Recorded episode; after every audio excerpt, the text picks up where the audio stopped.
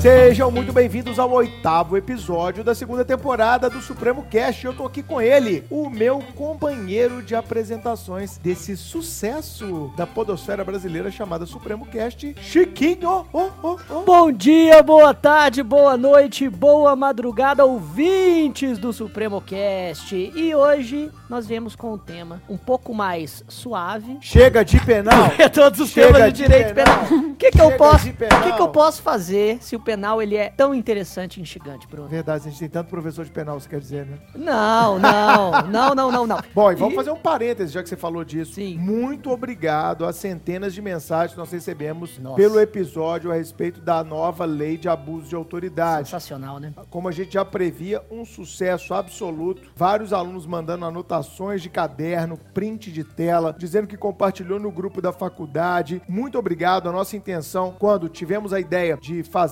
este podcast, foi exatamente difundir debates jurídicos. E aqui eu faço um alerta. É claro que muitas das coisas que a gente colocou ali ainda estão sob censura. Porque, é claro, a gente fez aquele podcast com base na lei seca Sim. e com base na nossa bagagem cultural jurídica. É claro que nós vamos ter ainda vários livros, artigos, palestras sobre esse tema tão novo que vão, às vezes, fazer a gente refletir, amadurecer, mudar de ideia, confirmar posições, mas a gente quis sair realmente na frente, levantando o debate. Alguns colegas até falaram que já estão ouvindo o nosso podcast para escrever artigos, né, como foi o caso do Francisco Sanini, nosso colega que dá aula aqui na pós-graduação, delegado lá em São Paulo. Ele mandou pra gente ontem dizendo que estava ouvindo o Supremo Cast porque está escrevendo um, um artigo sobre a nova lei de abuso de autoridade. Que bom que a gente está difundindo ideias. Esse foi sempre o nosso propósito inicial, não é mesmo, Chico? Com certeza, eu acho que uma lei nova sempre levanta questionamentos e todo jurista tem impressões iniciais que às vezes são, são abaladas, que às vezes fazem com que ele, ele volte atrás em determinados, determinados Claro. conceitos e reflexões. Mas quem ousa falar primeiro é normalmente o que leva a pedrada, não é? Ou os elogios também da Exa- confirmação claro. de posições, de fazer Perfeito. enxergar coisas que não foram ditas, como, por exemplo, crimes de parlamentares, de Exato. defensores públicos, a ideia da carteirada e tantas outras que a gente levantou aqui no último episódio. Bom, É isso aí. e hoje vamos dar uma suavizada, vamos falar de coisa boa, de coisa bacana, de uma vida plural, de uma vida aberta, de uma vida em que o Estado deve respeitar os desejos do cidadão. Não é isso que a gente vai falar? Bruno, Bruno, Bruno, eu realmente, eu realmente acredito que vamos falar hoje sobre, sobre um tema que tem muito mais a ver com amor do que com violência. Mas não se engane pensando que esse tema é menos polêmico do que, do que a ofensa do direito penal, não. Polêmica é a tônica desse podcast, mas polêmicas jurídicas bem fundamentadas e falar de amor, venhamos e convenhamos, é sempre melhor do que falarmos de violência. Então hoje estamos com quem, Chiquinho? Para falarmos, um, para falarmos um pouco de amor, chamamos Luísa Soalheiro.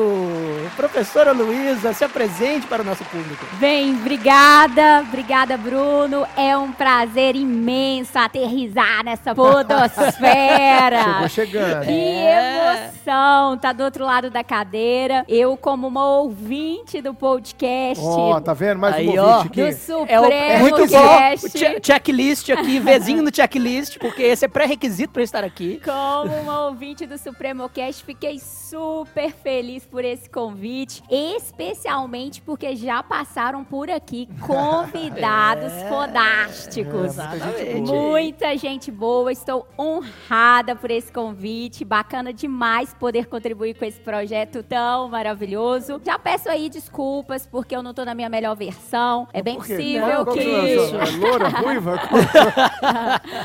eu tô um pouquinho com a voz falhando. Talvez vai ter uma Não. tossida no meio aqui Não, do sem problema, programa. Eu também tô com o nariz cheio, Tranquilo. fica tranquilo. Porque eu inventei um tempo atrás de participar de um festival de música Olha! durante o dia e à noite eu fui pra festa do Supremo. 10 Ah. anos. Ou seja, 15 horas Que- de balada. Exatamente. acabou. 15 horas de balada. Que Eita. Mas você não festa, dormiu? né? Eu vejo no seu Instagram lá. Sensacional. Você sempre dorme no final da festa, Eu sempre durmo. Aí nesse dia não teve como eu tirar Você- aquela cochiladinha. Você é daquelas que, como eu, se considera uma idosa no corpo de um jovem? 100 anos, né? Dois copos de vinho, Eu sei como é que é. pronto, Não tem apaguei. ressaca. Você não tem ressaca, você fica doente, Eu né? fico doente. E aí, tô também. até hoje aí aguentando esses desafios com a voz. Mas, Não, você tá tranquilo. ótimo. como tá eu sempre ótimo. falo, vamos que vamos, que já deu certo. Pra quem não conhece, vou chamar ela de Lulu. A Luísa Soalheiro, ela é minha amiga já há bastante tempo, né, Lulu? Mais de seis anos, aí, cinco anos na caminhada. Eu eu entrei no mestrado é, já um pouco mais maduro, porque quando você entra mais maduro, você entra com mais informações, com mais capacidade crítica e Verdade. etc. E quando eu cheguei lá, tinha uma menina, toda no cantinho dela, toda nerdzinha. e essa menina era exatamente a Luísa. A Luísa foi minha colega de mestrado e colega de doutorado. A gente fez as turmas juntas. A gente foi da mesma sala do mestrado e da mesma sala do doutorado. Inclusive, Chiquinho, tenho que revelar aqui que, graças a Luísa, eu passei no doutorado. Porque ela me deu cola. eu ouvi histórias. Não, porque ela me falava todos os livros, me passava os livros, me emprestava o livro. E eu sou muito grato a Luísa. E durante o doutorado, cara, ela era aquela pessoa, assim como parece que você fez com o Murilo, né? É, o que eu ia dizer agora. Ela foi pra você o que eu fui, o que eu fui pro Murilo. O que eu ainda sou, na verdade. Murilo, lembra, lembra que o depósito é em novembro, viu? Abraço. A Luísa foi exatamente isso comigo, cara. Ela falou, Ei, Bruno, você já fez o trabalho do professor X? É, trabalho? É, tem trabalho? Ela, Bruno, tem que entregar na sexta-feira. Eu, puta merda. Deixa eu correr aqui fazendo essa vida atropelada, louca, nossa, né? A galera ficou vindo achando que os professores são todos caxias, nerds. O professor faz mil coisas na hora que chega na condição de aluno, fica dando, né, esses maus exemplos. Mas, Lulu, agradeço desde logo toda a parceria que a gente tem aí nessa vida. Muito obrigado, viu, Lulu? Valeu demais. Com uma diferença, né, pessoal? A experiência conta demais nessas horas. Lembro como se fosse hoje. Fiquei um mês praticamente debruçada por conta de passar no processo seletivo do doutorado. Um dia antes, num domingo, nossa, tem que ler esse livro. Eu não li esse livro. Me, me envia esse livro. Eu envio o livro pra ele um dia antes, no domingo, e ele passa em primeiro lugar. Então a experiência. Não, isso chama cagada, a experiência cagada. Conta é demais nessas horas. Isso é sorte, isso é sorte. Bom, Lulu, então a gente tava falando de você, né, Luiz? Você fez, então, o seu mestrado, tá concluindo, assim como eu, o doutorado, que já começou a escrever sua tese, aquela coisa gostosa? Ainda não. Eu também não. ainda não, ainda não. Ao ainda contrário do. Chiquinho, que tá fechando o mestrado também lá na PUC, tá escrevendo aí Estava, a estava sua escrevendo, estava escrevendo hoje de manhã, vou sair Quantas daqui, páginas já chega? gravar a aula e voltar. Ah, tá aproximando umas 100. Opa, tá Ah, ficando então bom, vai hein? bom. Tá, tá Vai chegar bom. nas 300? Não. 300 não, pô. 300 não. Mas vamos, vamos ver. O importante é o conteúdo, né? Não é, não é a extensão. Isso aí, garoto. Concordo plenamente com você. E aí, Lulu, aí você começou a dar aula logo depois do mestrado? Conta um pouco pra gente. Bem, na verdade, a minha história com o direito não é uma história de amor. Hoje vamos falar um pouco de amor, mas a minha história com o direito não é uma história de amor. Eu, na adolescência, eu fazia teatro aqui no Palácio das Artes. Olha. Então, eu amava, participava das campanhas de popularização, já tinha uma companhia de teatro infantil, né? Participava de uma companhia de teatro infantil. Você fez peças efetivamente? Fiz peças, não efetivamente.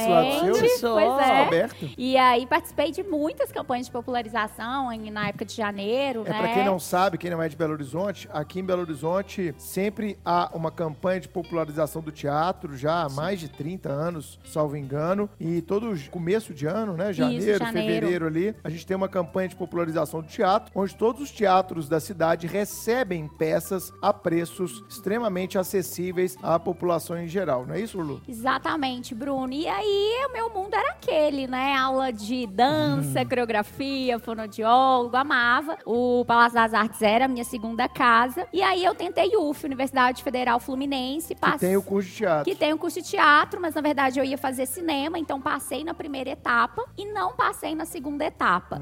Eu muito nerd, né? Sempre muito dedicada. Eu falo que a minha inteligência é aquela inteligência construída mesmo, dia a dia. Eu sou da turminha do esforço. E aí, muito imatura também, né? 17 para 18 anos. Hoje, se eu caio, eu levanto. O que, que eu aprendo aí com essa queda? e Aham, vamos que vambora. vamos. Mas aos 17 para 18 anos, fiquei muito decepcionada. Não passei por muito pouco. Os meus pais, na época, muito me incentivaram. Continue estudando, ano que vem você passa. E eles né? apoiaram essa vida artística? Totalmente, Que legal, né? hein? É, Bacana, isso é raro. Muito apoiaram. Minha família, eu tenho um irmão que é cantor. Minha Olha família só. é muito mente aberta. Então eu vim Isso é massa. é, a minha criação já é uma criação bem desconstruída. Uhum. E aí eu, falei, ah, então tá, eu, como que eu escolhi o direito? Ah, não tem matemática. eu fui dessa. Muita gente escolhe Fui, direito não tem disso. matemática, não tem química, não tem física. Aí tem história, eu amava história. E aí fui. Quando eu cheguei no primeiro dia de aula, aquilo ali era uma treva, né? Você imagina uma Você pessoa. aqui em BH mesmo? Formei aqui em BH, você imagina uma pessoa tatuada, tilelê, de chinela havaiana, saião. Chilelê é ótimo. Bom. total, com piercing. Eu era assim, Pô, né? a galera da nossa edição aqui, os aberto. estagiários estão adorando essa história aí, né?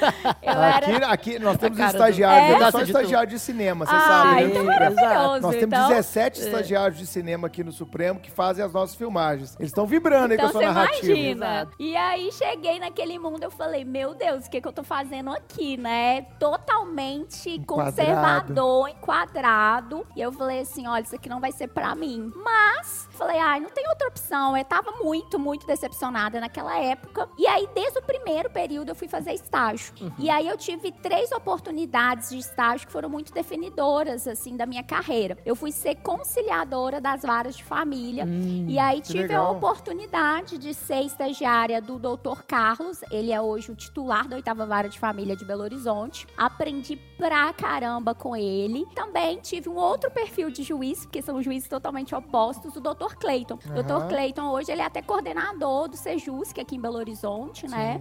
Do Centro de Resoluções de Conflito. E aí eu amei direito de família. Eu falei assim, olha, isso aqui tem um lado humano. Eu não conseguia enxergar no direito. Tem arte aqui, Tem, né? tem arte aqui. Eu falei, ah, eu acho que eu vou me encontrar. E aí, depois, eu fui pro escritório da Ana Carolina Brochado, fui estagiária da Você Carol. Você chamar a Ana aqui, viu, Chico? Ela é muito boa, cara. Ela é muito Bacana. sensacional, Ela é né? sensacional. Fui, fui, fui estagiária dela. E aí me defini. Eu falei, olha, eu amo direito de família, é isso que eu quero estudar. E quando eu tive a oportunidade de estar no sétimo período, eu falei assim, eu vou ser professora. Todas as vezes que eu ia apresentar um trabalho, meu coração acelerava. Eu falava, eu acho que eu vou ter que Um investigar pouco da sua veia essa paixão né? aqui. Do palco. do palco. E foi exatamente isso, Chiquinho. Quando eu formei e aí tive a oportunidade de entrar no mestrado, quando eu pisei a primeira vez em sala de aula, foi exatamente como pisar no palco. Legal. Eu arrepiei, meu Mas é coração isso mesmo, acelerou. É isso mesmo. E todas as vezes eu posso assim, ah, já lecionei para aquela turma, é uma nova turma, meu coração acelera. Eu cheguei Mas esse sentimento não vai é, acabar é nunca. maravilhoso Não, não isso. Não acaba nunca, né? Exato. Que Isso bom. não acaba nunca. Exato. E aí eu falei assim, olha, quando eu pisei e senti aquele arrepio, eu falei assim, olha, eu vou ficar foda nisso aqui. É o meu novo palco. Vou estudar pra caramba e vai ser meu novo palco e eu quero seguir carreira acadêmica. E aí foi isso, a história Isso é, muito, desenvolveu. isso é muito legal, Lulu, Muito porque tem muito aluno, muito ouvinte do Supremo Cast que está nos acompanhando, que tem essa ideia de que todo mundo nasceu para o direito e são pessoas que definiram a sua vida no direito desde há muito tempo. A gente já teve vários exemplos aqui, o próprio episódio com o Fred da história do Sim. Supremo, né, Chico? A gente falou um pouco Exatamente. disso. Fred formou aqui na UFMG em Direito, das melhores faculdades do país, e hoje é um administrador, baita administrador, com mestrado em administração de empresas e etc. Então, você ouvinte, lembre-se, o direito pode trazer novas paixões, você pode descobrir suas paixões dentro do direito, mas pode não ser o direito também, e isso é totalmente livre. Eu estava conversando esses dias Sim. com uma aluna, sabe, Chico, e ela falou, Bruno, eu vou desistir de estudar para concurso. E eu falei, por quê? Ela, eu não me vejo exercendo, no fundo, no fundo, nenhuma carreira pública. Uhum. Eu percebi que eu tava fazendo concurso mais para dar uma satisfação para os meus pais. Que eles falaram a vida inteira que eu tinha que fazer concurso público. Quando eu fiz direito, eu tava, tipo, confirmando a expectativa deles. Quando eu saí do direito, comecei a estudar para concurso público, eu continuei confirmando a expectativa deles, mas eu vi que isso não tá minimamente alinhado com o que eu quero para minha vida. Eu quero trabalhar com culinária, que sempre foi meu sonho, que é arte. Sim, Culinária sim, é arte. Sim, concordo. E ela falou assim: Ah, mas eu acho que eu tô muito nova. Eu falei: Desculpa perguntar, quantos anos você tem? Ela, eu tenho 27. Eu falei: Olha, uma pessoa de 27 anos hoje, ela vai ter uma expectativa de vida de aproximadamente 85 a 90 anos, com a evolução da medicina e etc. Então, nós estamos falando que você vai ter pelo menos mais 60, 65 anos pela frente na sua vida. Exatamente. Você tá longe ainda da metade da sua vida. Então, quem tá nos ouvindo e tá nesse dilema, é bom você pensar às vezes do ponto de vista macro. Perfeito. A sua vida, ela vai durar 80, 90 anos. A nossa geração vai viver isso. Se você tem 20 e poucos e tá na dúvida,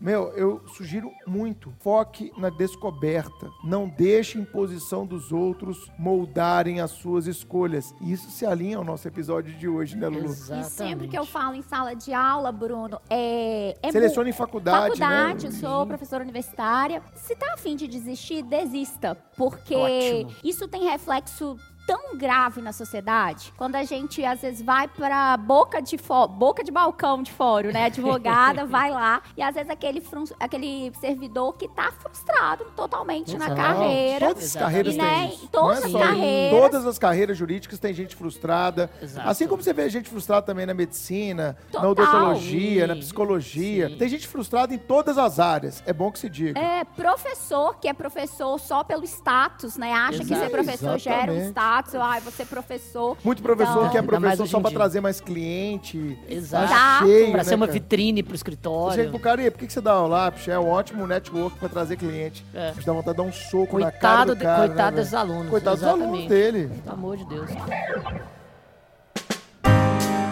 E para bater esse papo com a Luísa Soalheiro, a gente escolheu um tema que é bem interessante e que vai gerar bastante reflexão aos nossos ouvintes. Eu acredito, Chico, que muitas vezes papos que nós tivemos aqui mais desconstrutivos, Hum. com um viés crítico mais aprofundado, eles geraram um engajamento maior da audiência. Você Eu- concorda comigo? Concordo plenamente. Eu acho que esses papos são muito mais produtivos, apesar Verdade. de serem sobre desconstrução. É, porque quando a gente fornece a vocês um conteúdo como que a gente vai fornecer hoje, a gente está exatamente tratando de novas visões, de alteridade, de empatia, de respeito, de pluralidade, porque nós vamos falar de novas famílias. É isso aí. O século XXI nos apresenta uma diversidade enorme de sentimentos, de ideias, de visões de mundo, e nós estamos cada vez mais abandonando aqueles modelos únicos de felicidade, de trabalho e, por que não, de afetividade Perfeito. de afeto. Então,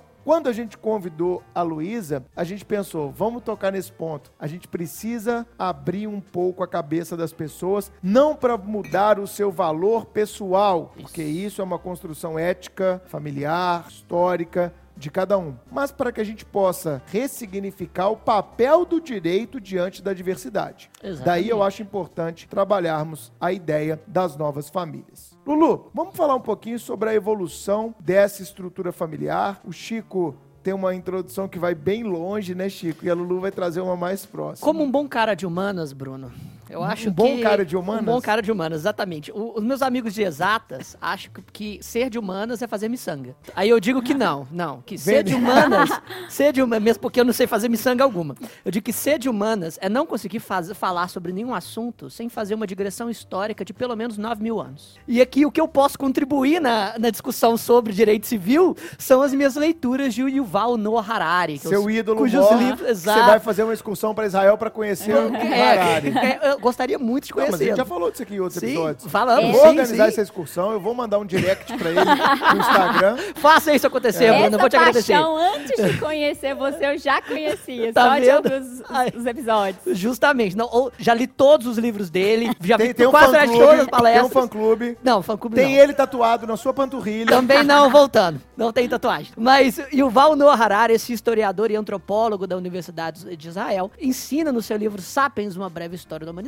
que pela maior parte da história humana, o conceito de família, ou um fenômeno semelhante à família, não existiu. As tribos eram caçadores-coletores até há muito pouco tempo, historicamente, e o conceito de família é filhote da Revolução Agrícola. Porque antes disso, as tribos de, de caçadores-coletores viviam em pequenos grupos de até 150 pessoas que não eram hierarquizados, ou pelo menos tinham uma hierarquia muito mais fluida, e não havia especialidade na, No na atribuição do trabalho exatamente muito definida. A maioria das pessoas protegiam as mulheres gestantes e lactantes, e os filhos dessas mulheres eram filhos de toda a tribo. Não havia sequer o conceito de paternidade, o que ainda é percebido na maior parte das tribos caçadores-coletoras que ainda existem no Brasil. Cara, você já falou tribo caçadora-coletora umas 18 vezes nesses episódios do Supremo Cast. Sim. Que é uma tribo é, de caçadores-coletores? Que ele só vai caçar, comer e dormir. É, a tribo caçadora-coletora é aquela que não controla a produção produção da riqueza ou dos bens materiais necessários para a sobrevivência dos seus membros. Não Então, controla. Não, não controla no sentido de que eles não têm agência sobre a produção desses, desses alimentos ou dessas riquezas. É quando o bicho passa, eles mata vivem, e come. exatamente, eles vivem da coleta dos frutos e dos cereais que naturalmente são gerados pela, pela natureza em determinado local e dos animais que lá estão. Quando esses, esses itens ficam mais raros em determinado local, eles migram para outros. Pra E, outros. e a humanidade foi assim em pelo menos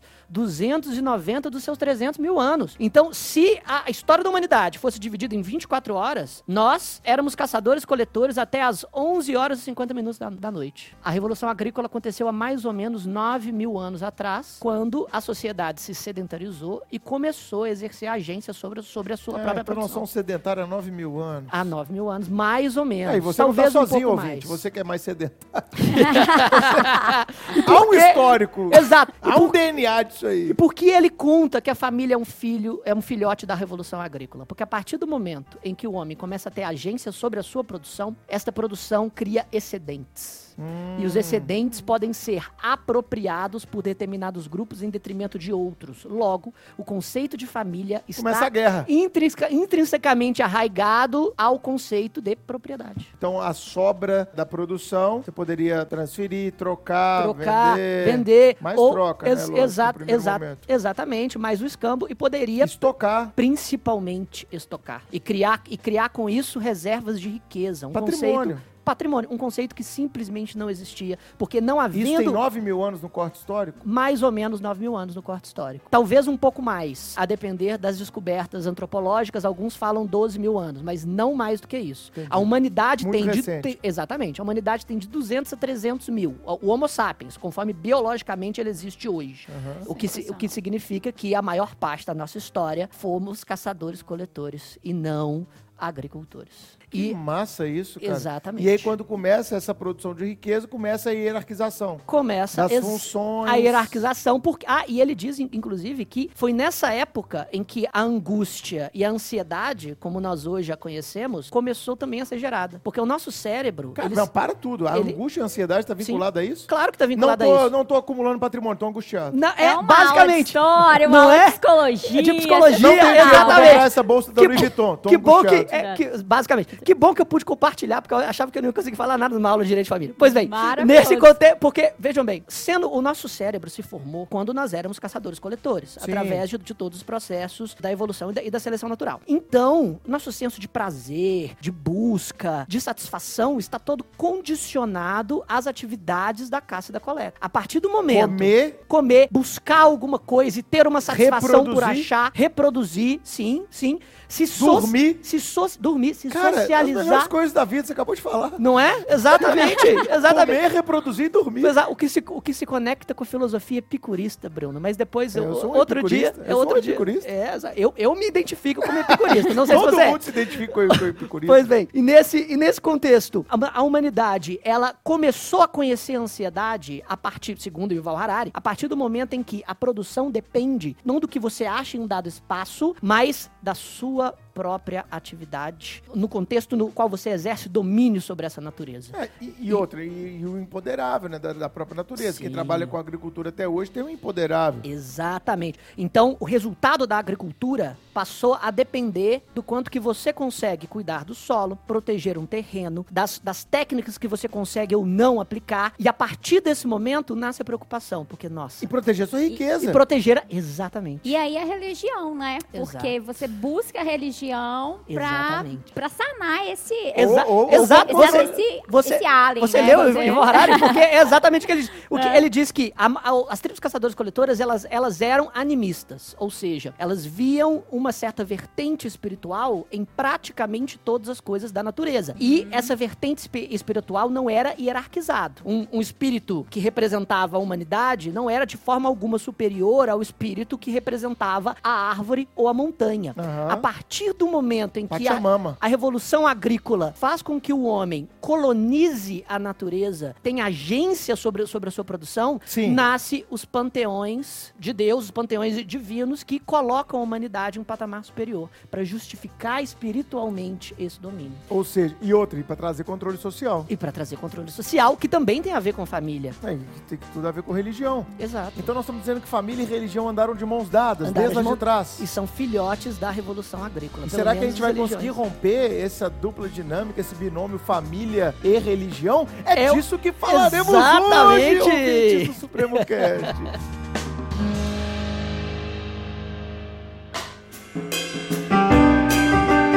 Lulu, vamos trazer isso para um plano histórico mais próximo. Esse conceito de família, ele vem se alterando bastante no, no último século, podemos colocar assim, fazendo um corte mais próximo. E vamos entrar um pouco na família ocidental, que é, claro, onde se enquadra a própria família brasileira. Bem, Chiquinho, depois dessa aula de história, ainda tô caminhando nesse livro, É, de- é- é muito bom. degustando. Nossa. Esse é um livro que vale realmente degustar. Degustar, que muda a vida, muda, o seu a entendimento Tô- sobre Tô lendo, é um livro de cabeceira que tá lá junto com os outros. Não leio um livro ao mesmo tempo, vários. Faço isso também.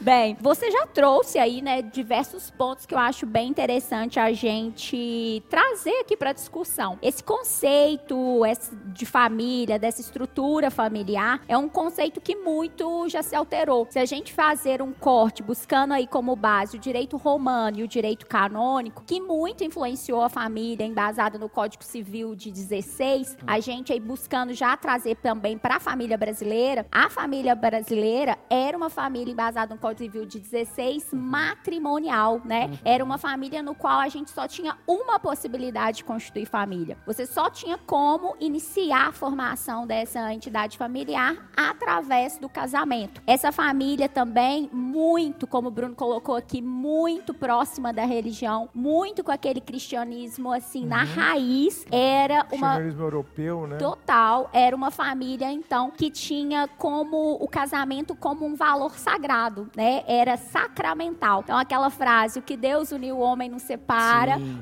Acho que eu já ouvi muito isso em algum lugar. né? algo semelhante, né? Né? Então você não podia dissolver o casamento porque era algo sagrado pela própria vontade. Não se discutia, não se falava em autonomia privada de maneira alguma nessa época. É uma família também, como você bem colocou, hierárquica, né? Muito influenciada pelo direito romano. Tinha um chefe, né? O pater familias, o chefe da família. Esse homem é o provedor da família. Esse homem com poderes ilimitados, não só sobre a mulher, sobre os filhos, mas especialmente, como você bem colocou, Chiquinho, sobre o patrimônio.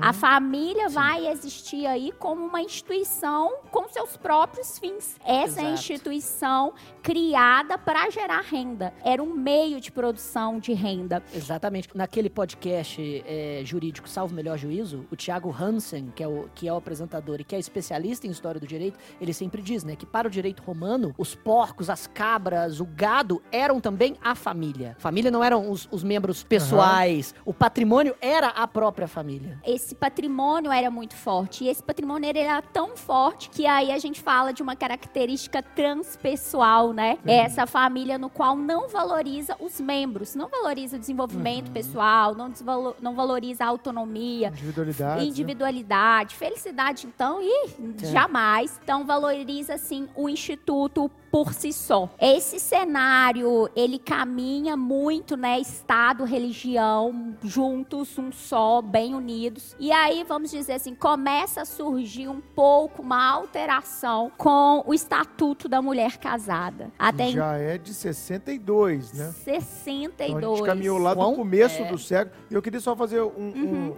usar a expressãozinha da moda, um disclaimer. Que é o seguinte: o nosso código de 16, ô Luísa, ele na verdade não é de 16, né? Ele é de 1895. Que ele é um projeto de lei de mil, o Código Bevilacqua. Ele é um projeto de lei de 1895, logo que veio a República, depois da nossa primeira Constituição Republicana de 1891, veio aquela ideia da necessidade de repaginarmos o ordenamento jurídico pátrio. Afinal de contas, não era mais compatível nós termos leis que remontavam ao período imperial. Nós tínhamos né? que construir novas leis para um período republicano. Então, quatro anos depois da Constituição de 1891, o Bevilacqua ele vem para fazer aquilo trabalho que Teixeira de Freitas. Já havia iniciado 20, 30 anos antes, que era uma consolidação das leis civis, e ele faz um código que é um monumento legislativo que foi inclusive copiado por vários países, o nosso Código 16, que tinha a pretensão de ser o centro do ordenamento jurídico, dada a importância das relações privadas naquela sociedade patriarcal da época, e ele transforma então o código de 1895 no Código de 1916 e eu não sei se você sabe, o grande relator desse código no Congresso Nacional foi o Rui Barbosa. Olha só, Um grande. parnasianista. Sim. Que tinha o culto às formas. Não, vamos trocar essa palavra aqui, ela tá muito chula, tá muito popular.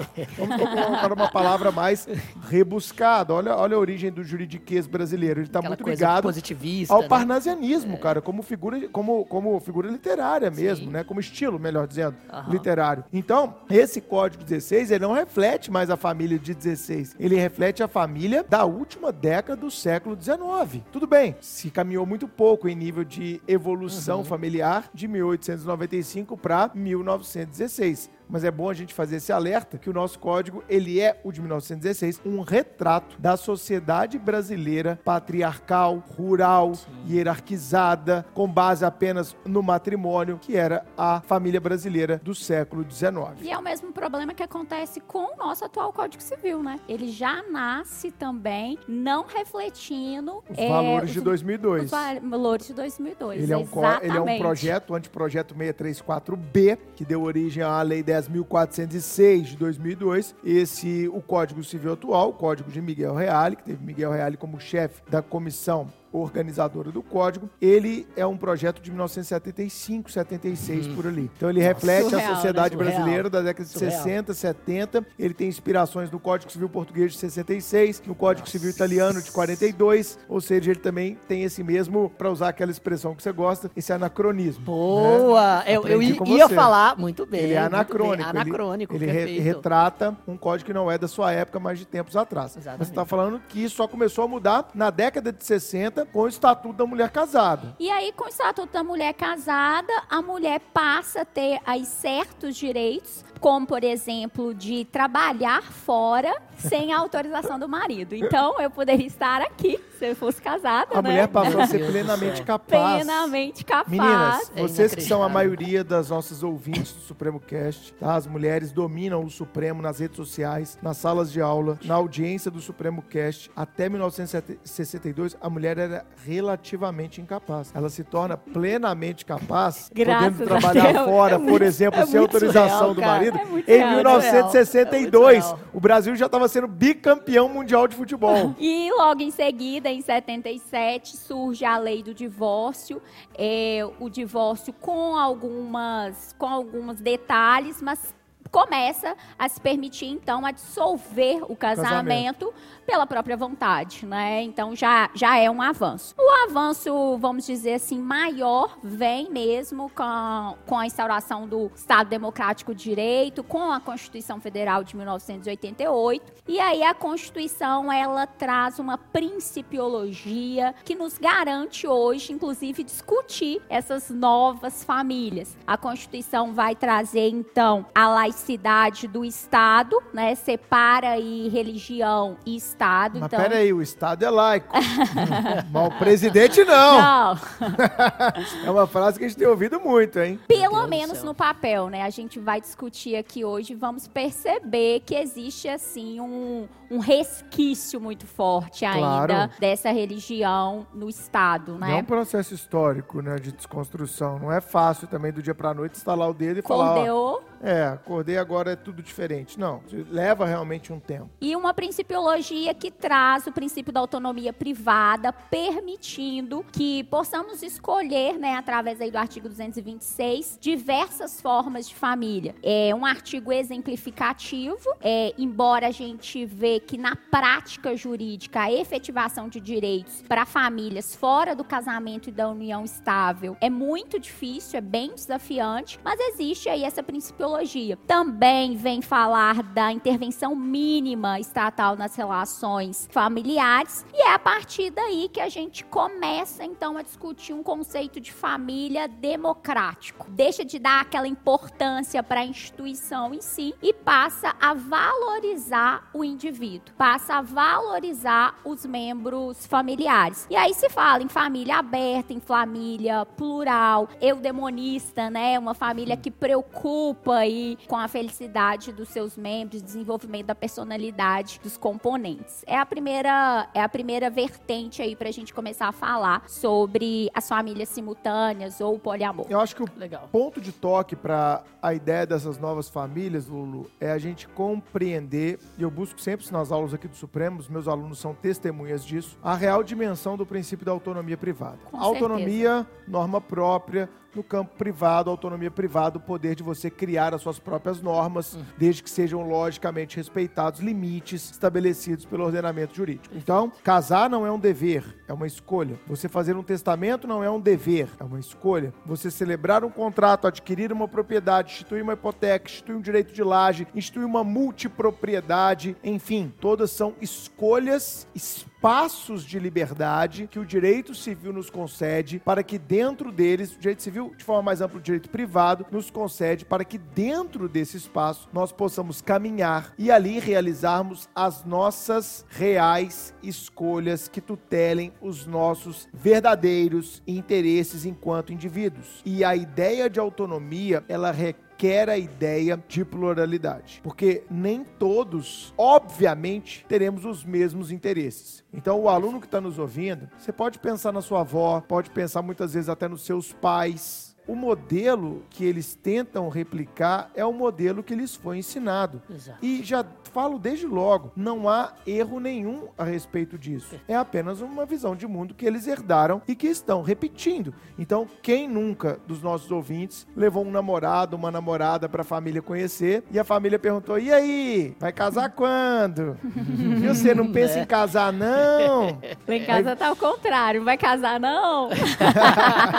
né? Quando você vai sair de casa. É, vai vazar quando, né? Nossa, né? que isso. Mas a família, ela tem isso. E eles estão replicando modelos. Então não adianta ficar puto. Ah, esse meu tio chato fica perguntando se eu vou casar com meu namorado, que eu tô com ele há quatro anos. Gente, maturidade. Ele tá replicando um modelo que foi ensinado a ele. Eu creio assim, aprender sobre pluralidade e diversidade não é aprender a impor os seus valores isso é o mais importante. Perfeito. Porque existem algumas coisas que a gente aprende na infância que eu falo que é direito privado. Eu vou lançar um módulo, você sabe, né? O ah, direito é? privado na nossa infância. Eu vou mostrar que o direito civil é o direito Ué, que você aprende vou, desde a infância. Vou ter um, vou ter um filho o agora, me, me ensine Cara, o que o eu Bruno quer pegar o filho do aluno e acompanhar na Bruno, carreira. Então, dominar, né? Tipo Até, isso. Não, acompanhar a carreira, né? Novos bichos, gente. Claro. Ah, não. Supremo aí. Que, Novo vida, demais, né? né? Exato. Supremo Kids. Supremo Kids. Supremo Kids. Mentes empreendedoras. Mas a ideia é o quê? É mostrar para as pessoas que o direito civil está presente na vida dela desde a mais tenra infância. E junto com o direito constitucional. Claro. Quando sua mãe lhe falava assim, para aqueles que foram bem criados, os seus pais em geral, falavam assim, olha para você ser respeitado, você tem que respeitar o outro. Então você ia lá, pegava um negócio do seu irmão sem autorização, o pau quebrava, porrada comia. Aí sua mãe, por que, que você pegou? Ah, porque eu precisava. Por que, que você não pediu? Ah, eu não pedi porque era urgente. Mas por que, que você não fez isso, fez aquilo? Olha, se você quer que seu irmão respeite suas coisas, a primeira coisa que você tem que fazer é respeitar as coisas do seu irmão. Isso é direito civil na infância. Certo. Isso é direito na infância, Perfeito. cara. o nosso berço, ele é um berço ético. E a ética, é lógico que ela contamina regra jurídica. Claro, claro. Então, o que eu quero já é, posicionar os alunos é a sua construção de autonomia, ela deve ser respeitada pelos outros, vírgula desde que você tenha a clara evidência e a maturidade de também respeitar os posicionamentos alheios. Ninguém é obrigado a pensar como você, mas ninguém também é obrigado a lhe impor certo tipo de pensamento.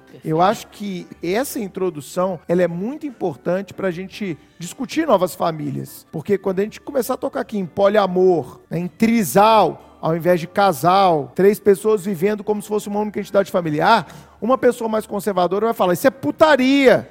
Isso não existe. Bacanal. Isso é um bacanal. Isso chama swing. Exato, tem que falar não, bacanal é uma coisa muito mais circunstancial. Exatamente. É, Você quer viver um bacanal, tá ok. Quem não quer, tá ok também. Mas é né? isso. exatamente Não, mas, mas o que eu tô Não, colocando mano. hoje, o que eu tô colocando hoje, Lulu, já vai um pouco além disso. Por quê? Eu acredito que para você entender essas novas famílias como tais e buscar a tutela jurídica dessas novas famílias, buscar efeitos jurídicos das relações eh, que ali são travadas, existe uma preliminar de mérito. Qual é? Entender que pessoas também não vão concordar com aquilo. O que eu vejo Sim. hoje são pautas que querem impor um modo de pensar. Exato. Exato. Isso não é democrático. Ótimo. Isso é tão, para usar a expressãozinha da moda, fascista quanto o posicionamento de quem não quer, não aceita, tem preconceito, demoniza, quer criar projeto contrário e etc.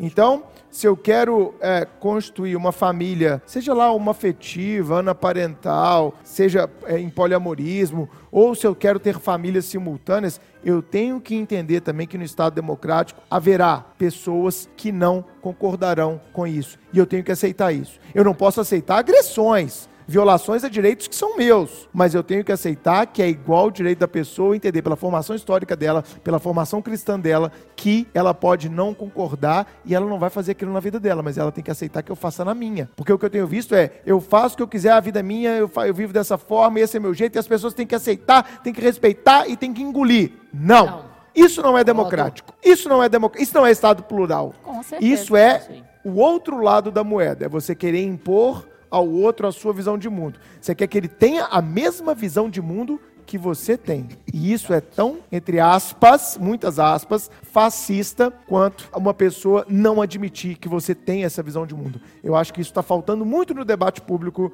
é, é, jurídico e brasileiro. É, respeito, pluralidade, vírgula, é, respe... é uma via de mão dupla. Sempre é uma via de mão dupla. Eu acho que isso é, um, é uma preliminar que a gente tem que falar quando a gente fala de novas famílias. Sim, e eu acho também que é interessante a gente levantar a pauta do nome, né? E novas famílias. Na verdade, não acredito que sejam novas famílias. Concordo. Acho que agora, talvez, mais forte a busca pelo reconhecimento de direitos. Mas essas famílias, elas já existem no mundo fático há bastante Há tempo. muito tempo. né? O que, o que é novo é a legitimidade que se dá a esses novos, a esses grupamentos, né? Que sempre existiram, de E será forma. que a gente não está vivendo uma roda gigante da história? Porque quando a gente fala em É família verdade. homoafetiva, quando a gente fala em família simultânea, quando a gente fala em poliamorismo, será que isso não é uma volta àquilo que o mundo já vivenciou lá no passado? Porque a gente vê filmes, a gente vê isso, né? Em vários filmes de história e etc. Né? A homoafetividade era muito comum na Na Grécia. Gre- é o que eu ia dizer, né? exatamente. O, o poliamor ele é muito comum até hoje em países do Oriente Médio, países asiáticos Legalizado. legalizado, Sim, instrumentalizado. sim, sim. Então, será que a gente não está, na verdade, é quebrando paradigmas cristãos? Talvez sim. E o próprio Val Harari também diz que a maior parte das civilizações humanas não eram monogâmicas. Não eram monogâmicas. Não eram. Existe A minha dica suprema É. hoje tem a ver com, com isso. Com aguarde, isso? Chiquinho, aguarde. Existe inclusive um livro que chama O Mito da Monogamia. São dois cientistas que trabalham é, falando sobre a monogamia, sobre o viés biológico, que fazem pesquisas com mamíferos e aves, que quando a gente, no primeiro momento, a gente acha, né, que é monogâmico, mas não. Existem várias pesquisas que demonstram que não somos naturalmente monogâmicos. Então, vem uma pergunta para você, Lulu. O coração acelera aqui, hein? O Estado, ele deve impor a monogamia aos indivíduos dentro da sua esfera privada? Olha, você tem que ser monogâmico, você tem um dever de fidelidade, você não pode ter outras famílias. Cabe ao Estado dizer isso a nós, cidadãos, ou isso deve ser uma construção ética e individual? Boa pergunta, Boa, hein? quero ouvir a tem que, resposta. tem que vir preparado para esse Supremo Cast, Tá né, vendo? gente? Tem Ah. que vir preparado, porque Brunão é desafiador aqui nessa mesa. Vamos lá. Bem, é, eu acho que antes de eu responder essa pergunta, né, até levantar aí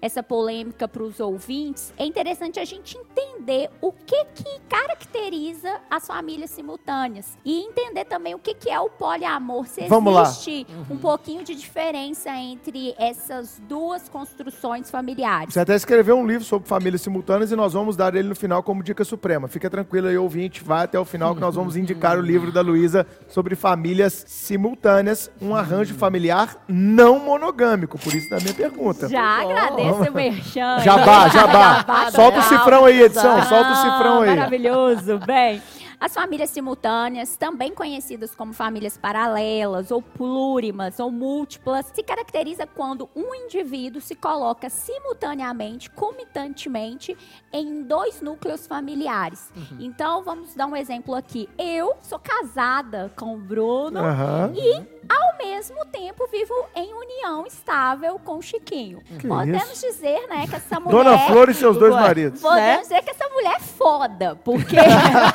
eu tô na luta pra arrumar um namorado. Ó, pessoal, manda direct Ô, aí gente, pra Luísa. Hashtag, Que por isso, favor, Bruno? salva a isso, Prof. Lu. Não, vamos divulgar o Instagram, né? Que é o seu Instagram aí, Aí, ó, divulga o Instagram. Ó, põe- o Supremo Cast tá bombando, hein? Cuidado que Coloca vai aí, pintar aí. música de Good. Times. é por isso que eu não arrumo, né? Good Times. Gente. Virou Tinder. disse, né? Tinder, por favor. Supremo Tinder. Você tá no Supremo Tinder, Lulu? Não. Ah, não, Tinder pra professor é, não dá. Não dá. Tinder dá, não dá. né? Mas Não. tem o Tinder A gente do fala Mumu. em- Tem o nosso... Tinder do Mumu. É, o Murilo, nosso Gente, colega aqui, ele tem um O Tinder. jornada. Murilo, o. Murilo ele organiza exatamente sessões de Tinder no Instagram É? dele. Eu Exato. nem tô querendo um Dá uma olhada lá, eu Mas, cara. é, é, mas eu acho que até, até hoje ele não conseguiu arranjar um casal, Não, já, não, já sabe? tem uns casaizinhos Já lá. tem os Já. casaizinhos? Mas é só pegação, né? Ah, é, Ah. pois é. Fugaz, coisa fugaz. Não. Coisa só, corporal. Exato, não, não, não é o que a Não, Luísa quer. não, não. Não, é. Uma coisa mais estável, né, Eu quero uma, realmente uma família, né? Exatamente. Então, mesmo, mesmo que seja plural, né? Mesmo que sejam várias. Mesmo que seja plural. mesmo Exato, que mesmo que sejam várias. tá difícil, viu, gente? Tá desafiante essa missão. Mas enfim, então é essa situação. E aqui a gente tá falando não de um relacionamento esporádico, casual, Uhum. mas que sim se comporta, né, com estabilidade, sem clandestinidade. Então, essa seria uma família simultânea. E isso sempre aconteceu no Brasil. O cara trabalhava numa cidade, viajava pra trabalhar na outra. Caminhoneiro. Caminhoneiro. O cara tinha 10 mulheres pelo Brasil, cara. Exatamente. Com filhos, com casa, Sim, com sim, tudo. sim, sim. E o poliamor é um pouquinho diferente. Também é uma família não monogâmica, mas a manifestação da monogamia, ela, ela acontece dentro do mesmo núcleo familiar. Então, quando a gente fala em poliamor, a gente tem ali duas, três, quatro pessoas, independentemente Do do, número. do número, consensualmente formando aquele núcleo familiar. Então, você vive uma única entidade familiar. Quando a gente fala de famílias simultâneas, não, você está falando que você é um componente, eu vivo em união estável com você e vivo casada ou uma outra união estável com o Bruno. Então, a monogamia, ela se manifesta de um pouquinho diferente dessas duas entidades familiares. E um caso que é paradigma é, sobre as famílias simultâneas, que foi inclusive onde eu comecei a investigar o assunto, é o caso do Bom Baiano. Caso de 2008 que chegou ao Supremo Tribunal Federal. Ah, sim. É um caso que vale a pena parar para ler o acórdão, porque ele chega a ser divertido. O bom baiano, né? O nome dele é Valdemar do Amor Divino. Pô, mas o cara já tem amor no Olha nome, velho. nome. Predestinado. Predestinados né? do Zé Simão. Dos É décimos, muita exatamente. coincidência. Olha, o seu nome, você vai se chamar Valdemar do Amor amor Divino. divino. E vai ter várias famílias ao mesmo Um tempo. amor que não tem fim. Valdemar Amor Divino viveu 30, e- teve 11 filhos, foi casado com uma mulher e teve 11 filhos. E ao mesmo tempo, simultaneamente, concomitantemente, né, viveu uma união estável por 37 anos com Joana da Paixão Luz. Ah, Não, É, não. não, pasmem. Isso aí pode... Joana da Pa- Joana da O Valdemar Paixão do Amor casou com a Joana da Paixão. Se isso fosse um livro, eu não ia gostar. Não. Que falta de criatividade. Falta de criatividade. né? Pelo amor de Parece Deus. brincadeira. E com essa companheira, ele teve nove filhos. 20 no total. 11 com a 20, primeira e 9 com a 11, segunda. 20 filhos. Esse caso chegou ao Supremo e o Supremo negou.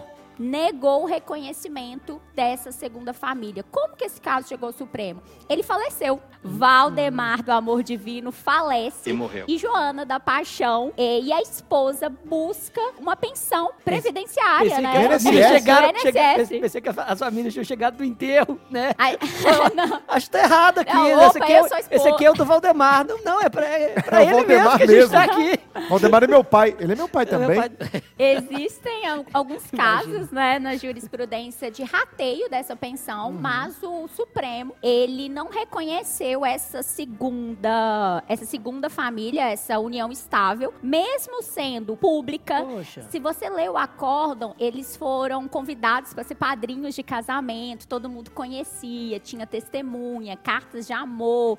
O histórico no acórdão das provas é bem interessante. Mas uma sabia da outra? Essa é pergunta que o nosso ouvinte está fazendo do outro lado. Aquela mais fofoqueira que tá me ouvindo. Ok, ok. Mas uma sabia da outra? Bem, pelo acórdão, aparece que as duas não sabiam, Não sabiam. sabiam da relação, mas aí o que... Poxa, Da Bom, simultaneidade, Uma né? do- um dos argumentos que eu eh, trabalho no livro, inclusive, é sobre a boa-fé, né? A boa-fé é o objetivo aí. Embora uma não Perfeito. sabia da outra, havia total transparência desse, desse, segundo, desse segundo núcleo. Havia intenção total. É, havia uma, uma nove filhos, né? Uma, Né? uma, constitui, uma intenção, constituiu realmente uma família. E o ponto que o, que o STF muito embasou a negatória desse reconhecimento é justamente a pergunta do Bruno, que é sobre a monogamia. O STF, então, entende que monogamia é um princípio jurídico, e aí, quando você traz a monogamia como um princípio jurídico, o que, que você está fazendo? Você está colocando a monogamia como uma norma. E aí, uma Uma norma imposição. totalmente ligada ao dever ser, uma imposição. E aí a gente corta qualquer tipo de autonomia privada, qualquer tipo de escolha. Eu não tenho a escolha de viver outra forma se não for de maneira monogâmica. E é engraçado que o Estado faz a escolha, né? O Estado Exato. escolhe proteger uma das famílias. Exatamente. E aí ele protege o quê? Como na tradição cristã, proteger a Romana. família formada Pelo pelo casamento e aquela segunda família fica relegada a um nível de desproteção e você vai chamar aquela família de uma família da amante, seja lá o que for, o que traz uma carga altíssima de preconceito por parte do judiciário. E esse era o posicionamento também, Lúcio, não me falha a memória, do próprio STJ.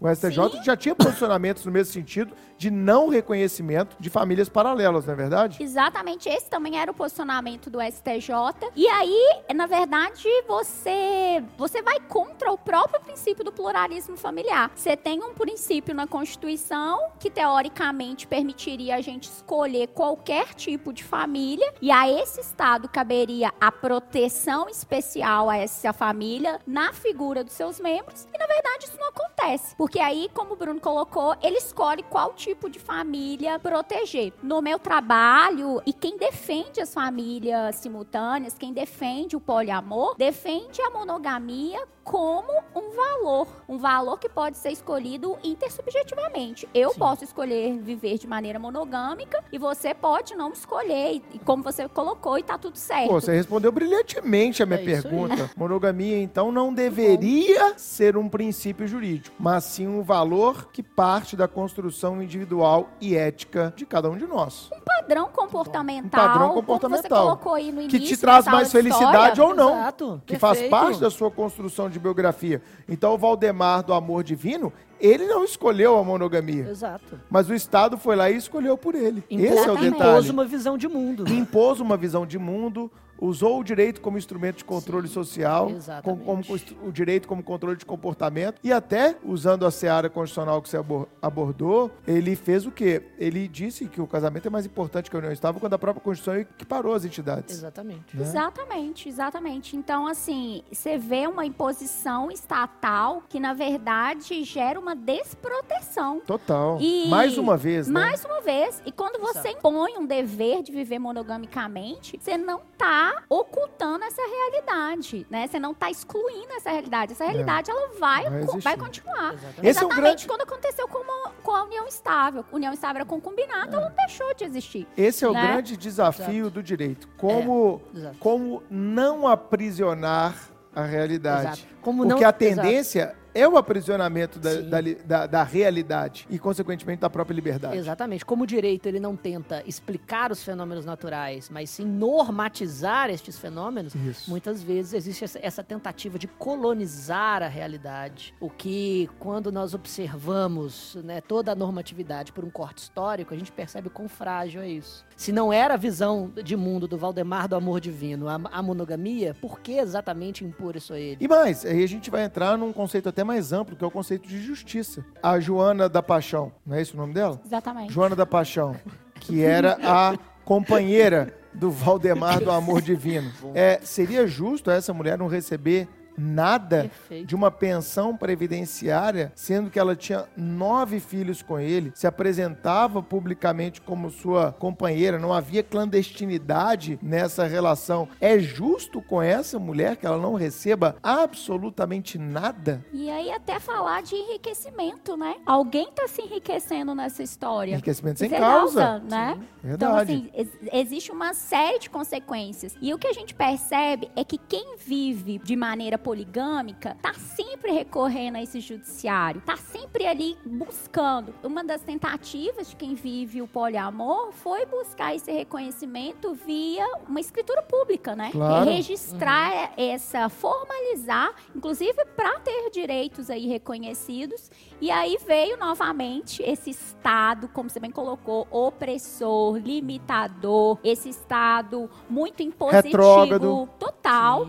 É... Antidemocrático. Total, total, assim, a gente, eu fico até, tem hora pra falar desse assunto, até chocada, como que a gente tem limitações de direitos extremas, e limitando aí, a, proibindo, né, a lavratura de uniões poliafetivas. É. E aí, pior, né, é uma decisão vindo do CNJ, né, É. um... Conselho Nacional de Justiça. Conselho Nacional de Justiça e fazendo um papel que não é dele. Então a gente tem Ah, mas ele legisla toda hora, toda né? hora. É o fantástico mundo das resoluções do CNJ. Ele não faz é, resolução só para regulamentar os limites da atuação do Poder Judiciário.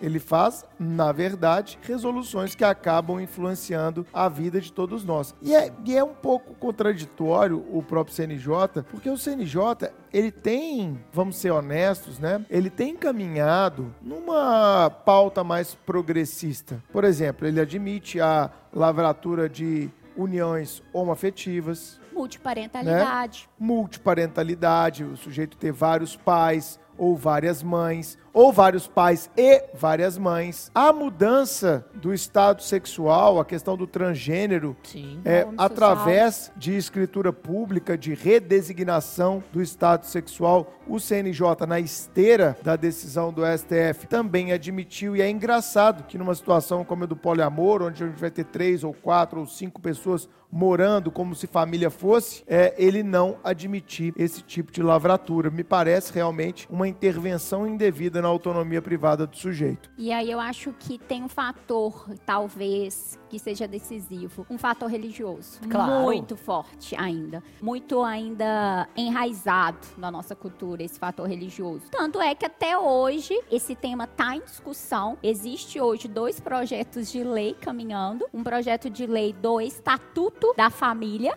Aham. E aí, reconhecendo esse projeto de lei do Estatuto da Família 6583 de 2013, Projeto de lei projeto de lei, 6583. e aí reconhecendo uma única forma de família entre homem e mulher. É no singular, Estatuto Nos- da, família. Da família. É tipo a bancada evangélica que tá bancando. Total. isso. Bancada evangélica, bancada religiosa Conservadora, total. né? Conservadora. conservadorismo. Bem no cenário atual político, né? Aham. E aí é um retrocesso total, porque aí você já avançou um pouco, né? A gente já caminhou. Mas será que aqui a gente não teria que esse projeto tá fadado até uma inconstitucionalidade por uma vedação ao retrocesso? Se nós já avançamos tanto em pautas plurais e democráticas, é, voltar Sim. Concordo. normatizando e proibindo, eu acho que esse projeto tá fadado a um, a- a um reconhecimento total de sua inconstitucionalidade para dizer que família é só aquela formada pelo homem e pela mulher. Poxa, Exatamente. Tomara que futuramente o Supremo não seja também colonizado por determinados. É porque tem que ter um pastor nessa É, época agora. eu, né? eu fico com terrivelmente medo evangélico. de falar, tá fadado, porque Ah, mas aí ele vai a gente ser não um, sabe cara. o que, que vai ser o- a Se surpresa. Ainda que seja, eu acho que a próxima nomeação vai ser uma nomeação realmente conservadora. É, e, sim. e olha, e vamos lá de novo, É é, legítimo, democrático. perfeito. É democrático, é legítimo. O presidente pode e deve escolher quem lhe a- a- pareça ser, vírgula, desde que com notório saber jurídico, uma pessoa que se alinha aos valores daquele momento. Isso é Ok. ok, é do jogo, Democrático. faz parte, é democrático. Agora, eu vejo um projeto de lei como esse como natimorto. Vedação ao retrocesso Concordo, total. Concordo, Exato. Mesmo porque ele disse, se eu não, se eu não estou enganado, você até me, me corrige, Luísa, que a família é aquela unidade estabelecida pelo homem, a mulher e sua prole. O que, em tese, afasta até mesmo as, as o, o vínculo de parentesco civil, né? Claro. Porque um, um filho adotado não faz parte da sua prole, biologicamente falando. Então não faz parte da sua família? Que É, isso? não sei. Tamanho foi o conservadorismo que... Mas tem aquele projeto A escolha, né? A escolha de, inclusive, não ter filhos. Exa- Exatamente. Da, Perfeito. da, cria- da escolha de, de como se formar uma família. Exato. Né? Hoje, você não ah, se- hoje você não precisa ter filhos, né? A gente não estamos falando de uma Claro. família patrimonial que eu preciso Ótimo. ter filho para gerar renda. Exato. Ué, Então, você limita demais. Mas tem aquele projeto também do IBDFAN, do Instituto Brasileiro de Direito de Família, muito, muito propalado, que pretende até tirar né, o direito de família de dentro do Código Civil e criar um estatuto próprio. Esse seria o Estatuto das Famílias? Exatamente. Aí é o projeto de lei 3369 de 2015, encabeçado aí pelo IBDFAN, que aí já vai trazer esse conceito plural de família. Aham. E aí colocando também, tem alguns que não gostam muito, né? Hum. Existe uma polêmica aí dentro do campo do direito civil, se afetividade é princípio ou não, mas nesse Esse é- estatuto esse é uma grande polêmica, é uma né? polêmica. Dentro desse estatuto, eles colocam, sim, é, a efetivação e, aí detalhando a afetividade como, sim, um Como um princípio, jurídico. É, a gente não teria, então, nesse Estatuto das Famílias, no plural, a monogamia como princípio, mas nós teríamos a afetividade como sendo um princípio jurídico reconhecido por esse Estatuto. Muito legal. Agora, é, o que eu vejo também, uma possibilidade, sabe, refletindo um pouco aqui, é se nós poderíamos falar, eu confesso que não sou professor de direito de família, em que pese civilista, é, nunca dei aula de direito de família na minha vida, Nossa, civilista mas maravilhoso. sou nada. Eu tenho que estudar muito ainda. E família é um ponto que eu preciso estudar bastante. Mas será que seria correto a gente falar em famílias vulneráveis? Será que essa expressão vem sendo utilizada, com perdão da ignorância? Famílias que têm uma proteção jurídica deficitária. Se eu pensar numa família hoje poliamorista, ela é uma família com uma proteção vulnerável. Então vamos supor, Chiguinho, a Maria se casa com o João e depois eles aceitam a Carolina como sendo uma pessoa que vai viver com eles e eles têm relação ou a três ou a dois da forma como eles preferirem. Isso é problema da intimidade e da privacidade deles. Os três trabalham, os três juntam dinheiro e os três constroem o patrimônio que está apenas no nome da Maria. Amanhã esse trisal se dissolve, não seria justo o homem e a Carolina eles terem ali a parcela do patrimônio dividido? Feito o correto rateio desse patrimônio, isso vai chegar no judiciário. E eu espero que o judiciário não seja ultraconservador de falar que isso deve ser dividido apenas entre os dois primeiros, que eram casados, e a Carolina, que foi a estranha no ninho que chegou depois para viver aquela relação poliafetiva, que ela não vai receber porcaria nenhuma. Isso, mais uma vez, viola princípios comezinhos do direito civil, como o princípio do enriquecimento sem causa. Se né? você pega o Rio Grande do Sul, né, que é sempre aí Vanguardista. pioneiro, É, né? exato, tá sempre na ponta. Ele já fala em triação, né? Já res- faz uma Olha só. solução patrimonial para esses casais, para esse trisal. Então já se fala em triação. Só que você não consegue avançar na discussão a nível de tribunais superiores. Esse é o grande problema. Mas uma hora vai subir. É. Uma hora sobe. Essas coisas demoram para subir, mas daqui a pouco bate na porta, primeiro do STJ, depois do STF. Isso vai, é, eu coloco aí para o nosso ouvinte, num raio de cinco anos. Nós vamos ouvir falar disso lá nos tribunais superiores e espero, Espero. que eles não é, façam esse julgamento com base é, em valores cristianos, morais e que violem o, o princípio, que é um princípio que eu chamaria até de sobre-princípio, o princípio da democracia e o princípio da pluralidade, porque não da própria dignidade da pessoa humana. Exatamente. Fechar os olhos para a realidade, com certeza não fará com que ela desapareça. Exatamente. E, e, e é sempre aquela história, sempre aquela ponderação que eu gosto de, de fazer. Reconhecendo uma família plurima de, de três, de quatro pessoas, o que muda para aquela pessoa que gosta de ter uma família monogâmica heterossexual? Nada. Nada. Nada. Nada. E, e para aquelas pessoas que querem ter uma família com três, quatro pessoas, muda tudo, porque a legitimidade do direito transcende o patrimônio. É. E isso, cara, não tem nada a ver com ser de esquerda ou de direita, pelo amor de Deus. Exatamente. Isso tem a ver com ser jurista que sabe respeitar a Constituição. Excelente. Que a gente está vivendo esse. A gente já falou isso tantas vezes aqui no Supremo Cast. A gente vive um momento tão polarizado entre Sim. direita e esquerda esquerda que vale a pena lembrar você que é Lula livre, você que é Bolsominion. Isso não tem nada a ver com quem você votou. Zero paciência. Ah, não, é preguiça. Bruno na raiz, gente. Não, eu Bruno sou assim, raiz, cara. Eu sou, paciência. eu sou o que eu sou, entendeu? Eu não vou mudar meu jeito de ser. É porque, cara, a gente tem que ser sincero, a gente tem que ser verdadeiro. É, para de ser idiota, sabe? É, entenda que a sua Constituição consagrou isso, que ela Exato. traz princípios, como a gente falou tantas vezes aqui, de, de democracia. Vai entender o que é democracia, cara. Exatamente. Sabe? Vai, vai estudar.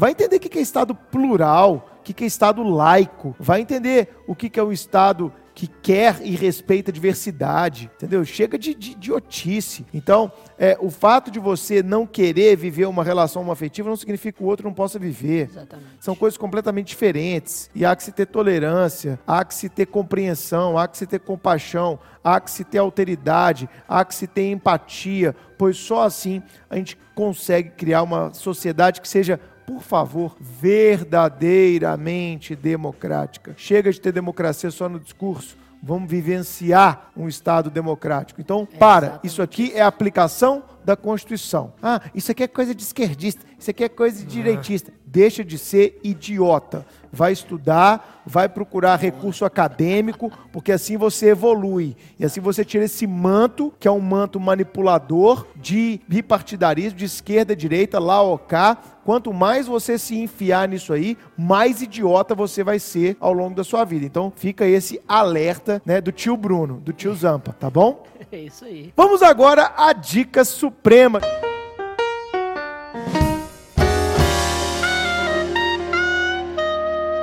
O que, que você trouxe pra gente nessa dica suprema de hoje? Vamos lá, vamos, vamos de seriado hoje? Seriado, eu também trouxe seriado. Também cara. trouxe seriado, Você olha trouxe só. o mesmo que o meu, vou brigar, vai lá. É, não, acho, acho que não, acho que não. É, Bruno, um seriado que eu acho que de certa forma combina com, com a, a sua função como delegado de Polícia Federal. Sim. E combina. Não o mecanismo, não, aquela bosta, não, né? É óbvio que não. né, Aquele Bruno? mecanismo é Não, o pior seriado não. que já criaram. Na verdade, eu nunca vi o mecanismo, sabia? Eu Ele vi, é um, eu vi um episódio. E Aí na é hora que bom. o delegado foi no INSS aposentar e ficou lá enfrentando a fila do INSS e todo mundo fumando e como se fosse aquele ambiente tosco. E a delegacia um negócio de quinta categoria, eu falei, velho, que romantização a lá Rede Globo, que a delegacia, o delegado é sempre aquele cara com 70 anos, gordo, careca, bigodudo, fumando, só faltou com um isso, símbolo né? de xerife. Né? Não. Né? Logo você que Porra, posta as melhores fotos disputando aí com o é? Não, você tá Cristiano. louco. Você tá louco, cara. Não dá.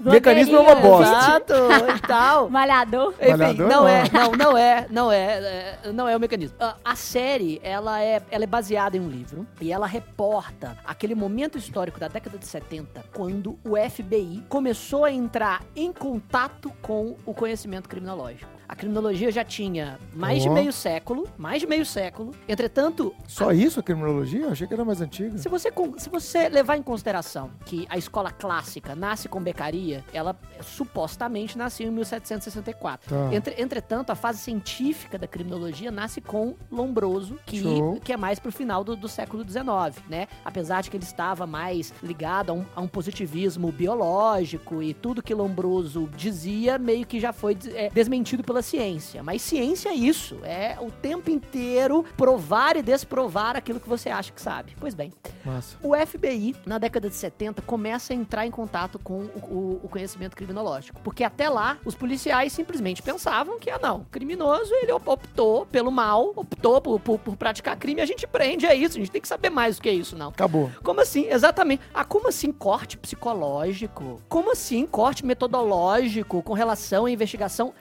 Como que isso chega ao FBI através do estudo dos assassinos em série. E o, o termo serial killer nasce justamente de todo esse trabalho que um personagem faz ao investigar juntamente com uma acadêmica Sim. e esse personagem é um, um agente do, do FBI, estudar o que leva um- psicologicamente o indivíduo a matar, ou, ou a, ou a necessidade de matar como, como serial killers no- nos Estados Unidos, principalmente, no- normalmente o fazem. Então, esse conhecimento criminológico vai contaminando o FBI, que começa a observar o sistema punitivo de forma diferente. A série se chama Mind Hunters. Mind Hunters. Mind Hunters. E começou agora a segunda temporada, que está absolutamente fenomenal. E na Mas ela é uma série é romanceada ou é uma coisa mais documentário? não é documentário, ela é romanceada, embora não só a história seja real, como Sim. também durante a história eles entrevistam grandes assassinos do- é,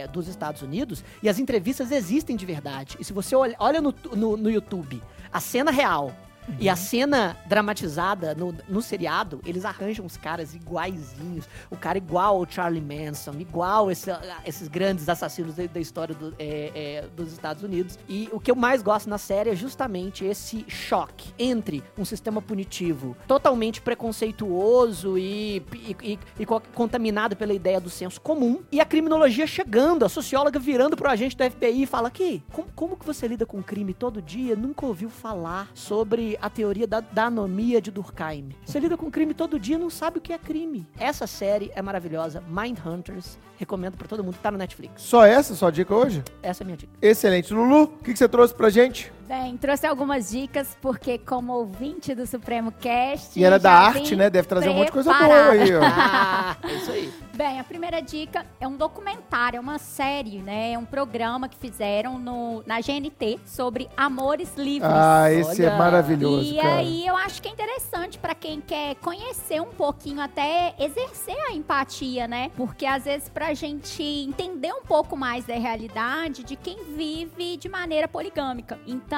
eles, colo- eles eh, nesse, nesse- nessa série, eles pegam diversas famílias, diversos núcleos que vivem o poliamor. Então, uma série, ela tá disponível todinha no YouTube, então você consegue assistir. Chama Amores Livres.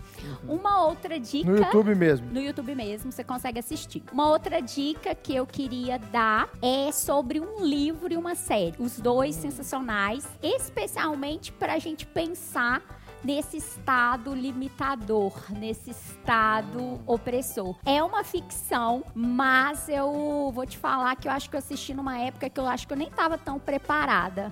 É, eu fiquei chocada.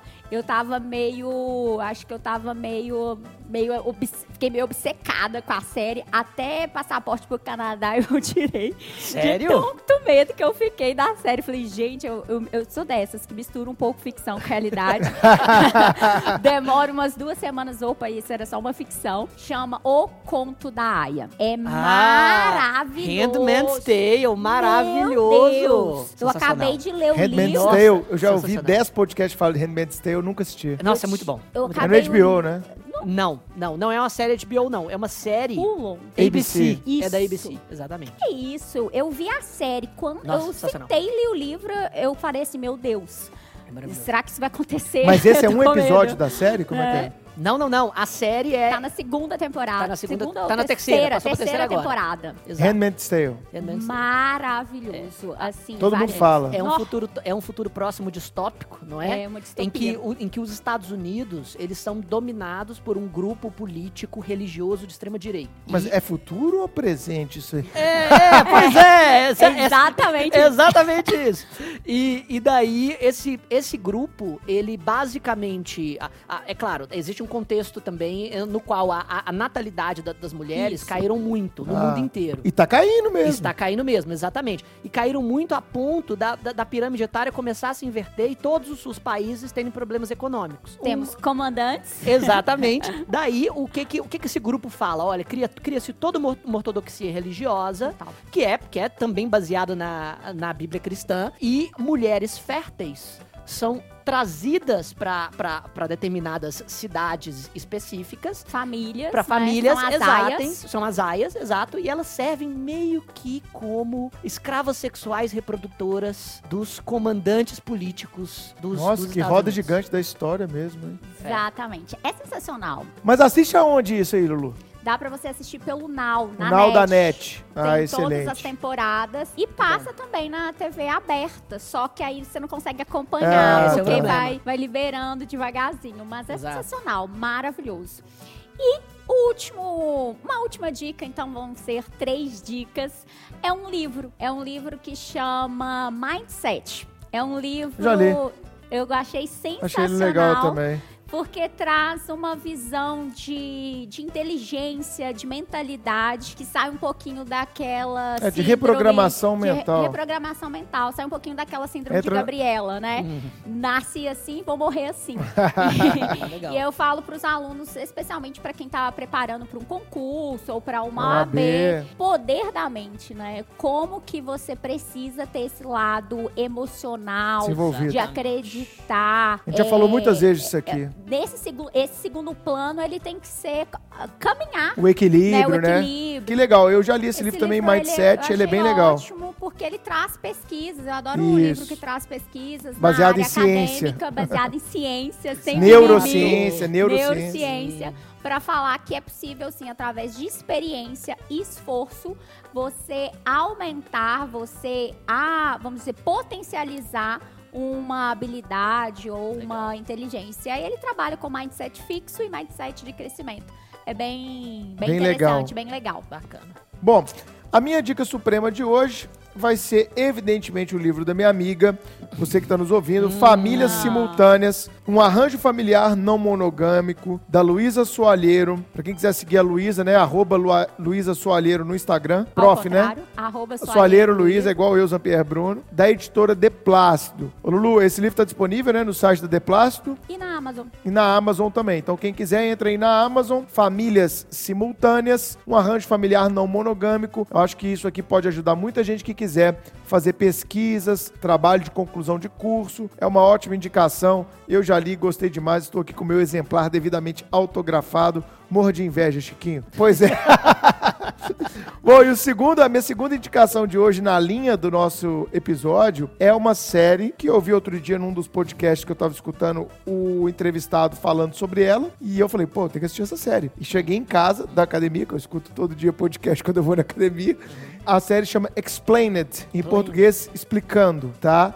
E essa série é de 2018, é uma série nova, vai vir a segunda temporada agora até onde eu li. E ela vai trazer pílulas de conhecimento. Eu acho que ela se alinha muito ao novo jeito de aprender, ou ao menos o jeito que nós, adultos, devemos aprender. Tem muito aluno nosso que acha que só vai aprender a partir de uma ideia de um tutor de um professor e tal. O professor, gente, ele é mais um elemento de aprendizagem. Mas quando a gente é adulto, é claro que a gente tem vários elementos de aprendizagem. E essa série eu achei ela muito legal porque ela traz pílulas ali de 19, 20 minutos com recursos gráficos muito interessantes sobre os mais diversos temas. Então vai falar da crise da água no mundo, se ela é real, se ela não é real, se os aquíferos dão conta, como é que é a ideia da dessalinização de águas é, oceânicas. Vai ter discussão sobre tatuagem, discussão sobre maconha, discussão sobre o uso da exclamação na linguagem atual. Fantástico esse episódio, parece bobo, mas é uma coisa, uma, uma figura né, que a gente usa toda hora e por que, que isso está sendo usado cada vez mais? Qual é a ênfase que a gente dá? A gente quer dar ênfase em quê? É, fala de questão de videogame. Eu assisti um nesse final de semana sobre mercado de ações, stock market, que é muito legal explicando como funciona. Por que as dietas falham? Esse é um episódio obrigatório para quem vive aí em conflito com a balança, porque as dietas falham. E ele tem um episódio que se alinha ao nosso de hoje, monogamia. Olha só. Ele vai ter um episódio de 18 minutos que ele vai falar da questão da história da humanidade, ele vai falar da promiscuidade, ele vai falar da questão eh, religiosa, vai falar da questão biológica através da fala de vários experts no assunto. Então vale a pena assistir o episódio Monogamia dentro da série Explained. E eu adorei essa série porque ela se alinha ao que eu quero hoje para minha vida. Um conhecimento cada vez mais horizontalizado ainda que não seja um conhecimento verticalizado, mas é o conhecimento da era da informação. Um oceano de 10 centímetros. É importante que a gente tenha isso também, também. e que a gente possa ir a 180 metros de profundidade em um determinado assunto. Exatamente. Aonde que o nosso ouvinte pode? No Netflix. No Netflix mesmo. No Netflix. Pode. E tem no YouTube também. Perfeito. Tem no YouTube também e tem no Netflix. Eu peço que vocês assistam lá Explained e que vocês compram na Amazon o livro da Luísa. Bom, chegamos ao final de mais um episódio do Supremo Cast. Lulu, ah, muito obrigado por você ter comparecido, rápido, aceito o nosso convite. Isso. Não foi rápido? Foi, foi maravilhoso. Obrigada, Brunão. Sempre. Esse meu amigo, ele sempre meu, me traz oportunidades maravilhosas. Não, as oportunidades aparecem para quem merece. Então, obrigada. Sim. Agradeço aí. Me coloco à disposição se aparecer qualquer dúvida sobre o tema dos ouvintes só mandar mensagem aí pro Supremo Cast que eu estarei disponível. É isso aí, muito obrigado, Luiz. Acho que essa discussão foi necessária, produtiva e extremamente inspiradora, faz a gente pensar. Eu acho que uma das tarefas do Supremo Cast é abrir a cabeça dos Exatamente. nossos ouvintes e ampliar o nível de argumentação. É aquilo que eu falo, se o Supremo Cast contribuir para uma prova de um concurso, contribuir para a sua formação profissional, contribuir para uma prova da faculdade, para despertar um tema para você aprofundar a pesquisa, ou mesmo para uma discussão num almoço de família ou numa roda de bar, já valeu a pena você ter escutado esse episódio. Eu peço, clica lá nos três pontinhos do seu é, navegador de áudio e compartilhe esse episódio com o maior número de amigos que você puder. Manda lá naquele grupo de WhatsApp da sua faculdade, onde o pessoal só fica julgando argumento de autoridade manda eles refletirem aqui junto com a gente. Manda lá o episódio, eu acho que vocês deveriam ouvir esse episódio, ao invés de ficar replicando argumentos do passado, ao invés de ficar como meros repetidores de coisas que vocês já ouviram. Se você tem um grupo de estudantes para concurso, manda para eles. Quem sabe amanhã o poliamorismo e as famílias simultâneas vão cair numa prova de direito civil numa primeira ou numa segunda fase, inclusive trazendo posicionamento do STJ e do STF.